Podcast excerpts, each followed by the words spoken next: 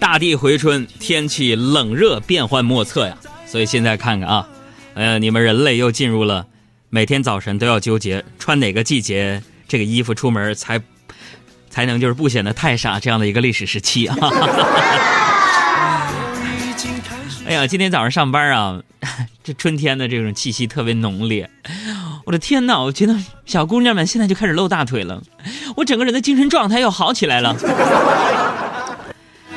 啊，今天早上上班的路上啊，我就跟那个出租车司机聊天啊，呃，说起家里边养宠物了啊。这司机跟我说，我们家养了一宠物狗。哎呦，那司机大哥痛心疾首就说了，我养了十多年的泰迪被人给偷了，你看，嘿，心疼死我了。我跟你说啊，小伙子，我现在一想起它呀，啊，我们家那小狗为了吃一块肉干，能跟我作揖七十多下的小样，我这心里边就难受的要命，我。我就说了，我说大哥，你家那狗，作揖七十多次才给一块肉干儿你这狗，你确定它是被偷了，不是离家出走了？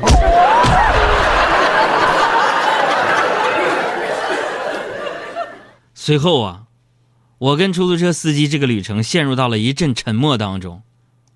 司机说：“难道我们家那小泰迪出去流浪去了？”流浪，流浪，流。这俗话说得好啊，“民以食为天”嘛，是不是？吃是咱们人类生呃生下来的时候就具备的一个能力啊，更是生活当中最重要的组组成部分，对不对？说如果一个人长期吃不饱，或者在吃的方面得不到满足，会发生什么事儿呢？非常可怕。你何况是狗了？我给大家举一个例子，就羊的故事嘛。小朋友们，你们都听过吗？啊，就是说从前呢。有一个小孩上山放羊，然后呢，放羊他没事他就喊：“狼来了，狼来了。”然后村民一听啊，狼来了，村民们呢就上山来了。俺小孩就说了：“哈哈哈哈哈，我骗你们的！”哈哈哈哈啊，然后村民呢生气，吓傻了，这孩子败家玩意儿，熊孩子，啊。然后第二天呢，小孩又用同样的方式。喊村民，狼来了，这回真的来了。啊，这村民们呢，又上山了。完了，说我骗你们呢。然后村民呢又回去了，是败家孩子。然后第三天呢，小孩还在那喊，狼来了，狼来了。这时候村民们呢，这小孩肯定在那扯淡呢，不去，都没来。然后那小孩看村民这都没上来，这小孩啊就就弄了一只小肥羊烤着吃了，回家说羊被狼吃了。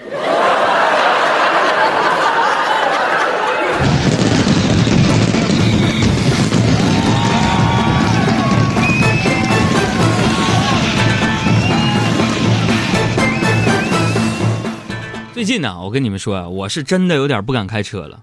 为啥呢？昨天晚上啊，我被吓着了。我的妈呀！我就开着车，我开的非常慢，朋友们。就用李菁的话形容说：“海洋，你开车这速度太刺激了。”哎，我的天呐，我发现一个事儿，我为什么现在脑子里边说的相声演员李菁，马上就能想出那个那那个动画片里边那个叔叔。树懒呢？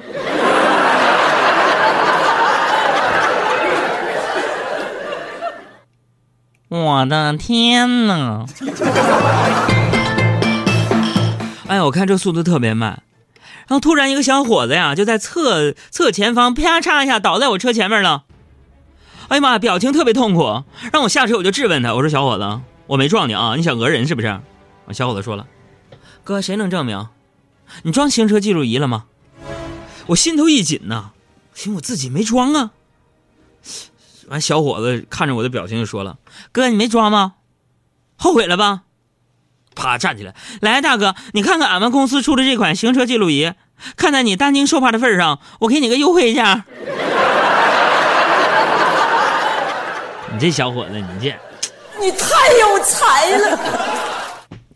昨天呢，我干嘛我要开车出去呢？朋友们，我看这出去是因为下班之前呢，接到我小外甥给我发了一条微信，上面说：“老静，今天我们小测验发成绩了，晚上你有空吗？带我出去吃点好吃的呗。”我这一看，这小子肯定是考得很好啊，跟我来这显摆来了，我就果断答应了。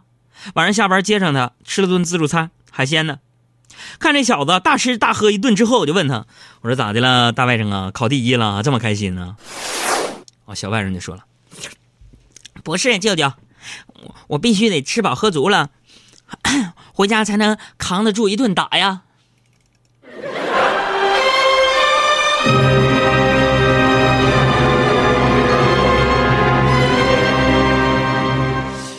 哎呀，从他身上好像看见了当年我的影子。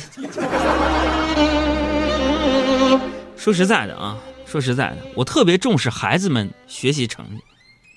虽然说我爸我妈呀没有太多的文化知识，但是他们从来都不相信所谓什么棍棒底下出孝子这类的教子方式，啊，当年我没念高中，因为家穷嘛，自己偷摸考了个中专。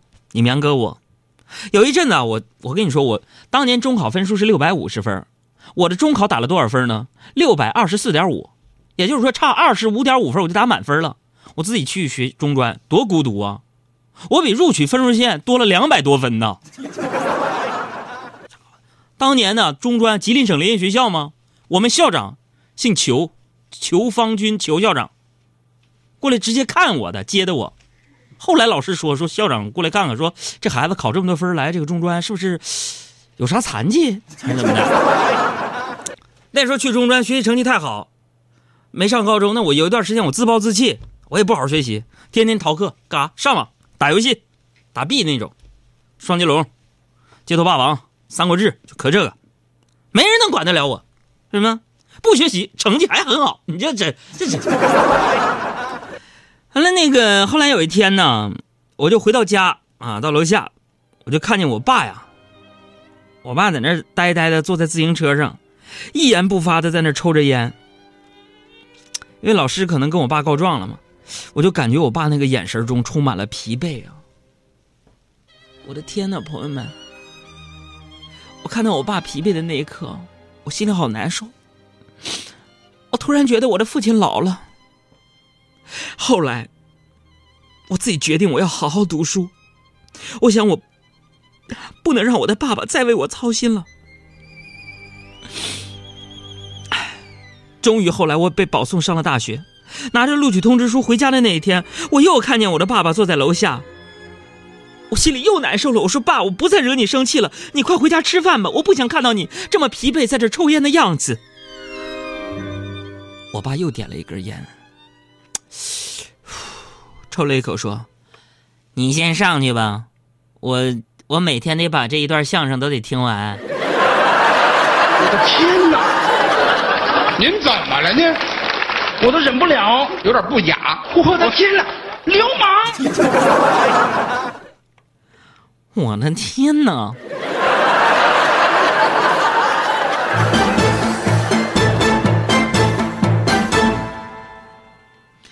那个后来还有一阵子，一阵子干嘛呢？就是我迷恋看那个武侠小说啊，天天看的昏天黑地的，也顾不上学习了，让我爸特别生气，跟我斗智斗勇，就给我抓了个现行。把我一本《天龙八部》没收了之后，看了看封皮然后对我说：“臭小子，把那七部给我拿出来。”你这不你不瞎扯吗？不是。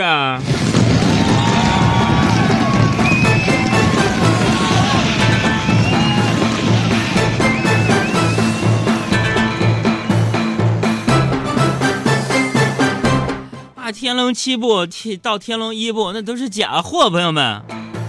啊，说到这假货，我真的我觉得时间过得真快啊。嗯，就仿佛这个三幺五打假还是昨天的事儿，是吧？啊，就是昨天。那今天呢，我在节目开场的时候，我要特别跟听众朋友们一起来分享分享我的一些感受，就是说来说一说不甘落后的娱乐圈里那些奇葩的假货案例。你说你是不是彪？说谁呢？就说三幺五晚会为什么没有娱乐圈打假？我就看不过去了。金星说他嘴毒，呸，我比他还毒。一个个娱乐圈里边有些人臭不要脸的。首先，第一个假的东西，假票房。今年三月四号上映的那个功夫片《叶问三》，我的天哪，短短六十个小时，票房突破四个亿，啊！业界对这个片子票房是否存在造假嫌疑，还在人讨论呢。我在想，其实类似《叶问三》的这种争议式票房，并不是独生子女啊，有电影啊被人为做高了，还有些电影呢被人为做低了，这些是一直以来都存在的偷票房的现象啊。其实有业内人士跟我说过，说每年呢大约被偷走的票房有年度总票房的百分之十左右，而受益者往往是影院，为什么呢？毕竟不入账的票房可以直接收到囊中，不参与分账，就意思是说有本事你来打我呀。别以为你长得帅，我不打你。还有，你别看我在媒体里边，我还是要接一些媒体的短，就是有一些卫视、有一些电视频道造假收视率，啊嘚瑟的收视率造假包括什么？我跟你们揭穿一下，包括蓄意抬高自身收视率，刻意抹坏竞争对手收视率两种情况。你比方说吧，去年那《芈月传》就被业内人士怀疑播出初期的时候收视被偷了，哎。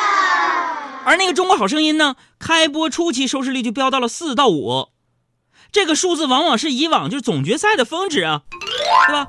对于广广告商来说是怎么回事？我跟你们说说，包括我们节目的收听率一样，广告商咋回事？收听率啊，收视率是一个非常重要的指标。你看我们节目收听率这么高，广告这么多，就是因为它收听率高嘛。反正我不管谁啊，我们肯定不能收视率造假，收听率造假，为什么？哪有那钱呢？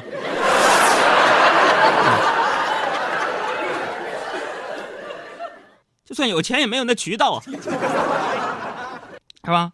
所以对广告商而言，收视率是一项非常重要的依据。所以就像电影的票房一样，电视剧行业也常常是唯数据论，是吧？我要飞得更高。另外，飞得更高。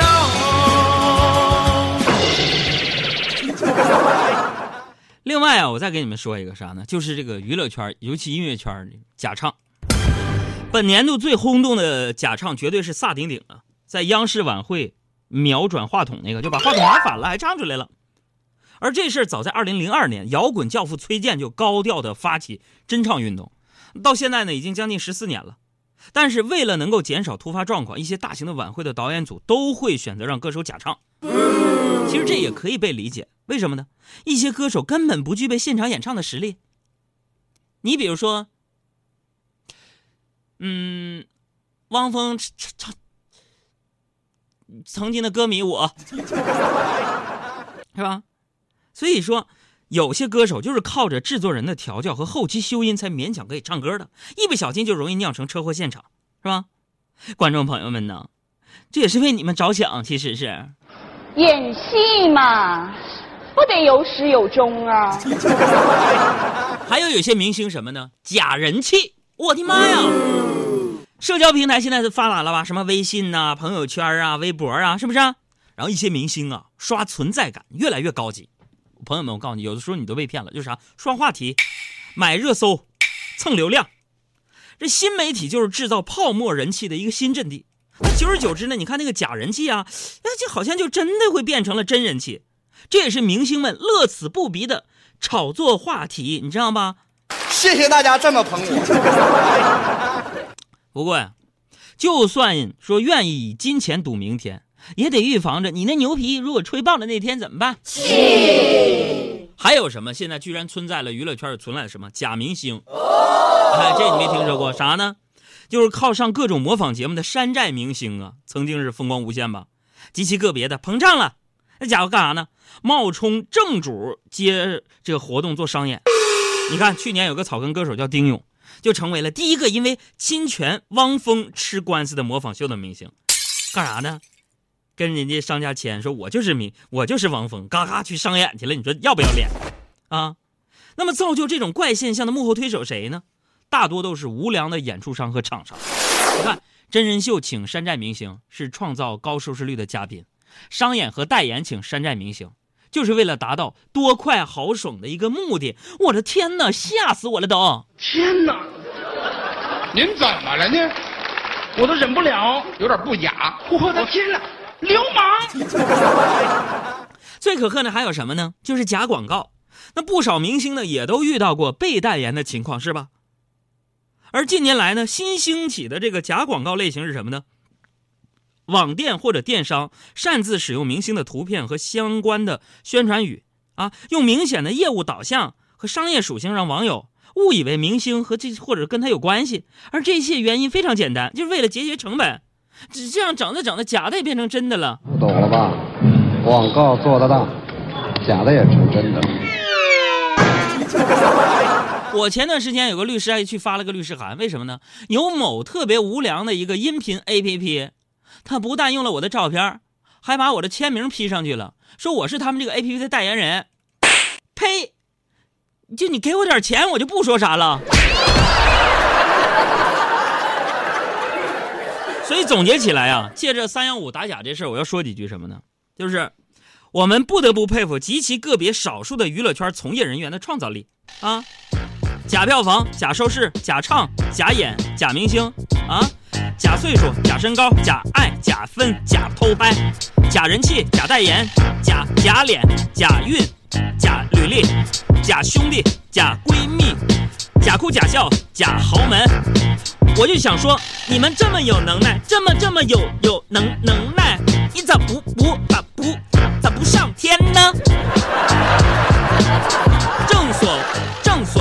年年岁岁假新闻相似，岁岁岁岁岁岁年年幺蛾子不同。你们你们这么能忽悠忽悠忽悠忽悠，你们咋不咋不上上上天呢？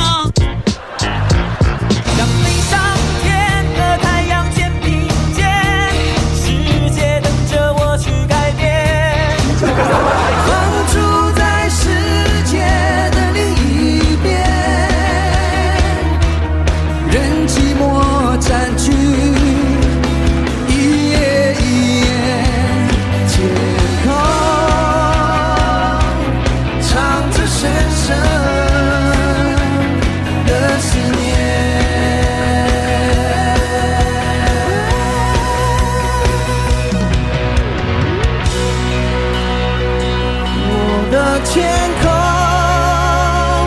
我的天空我的天空我的天空。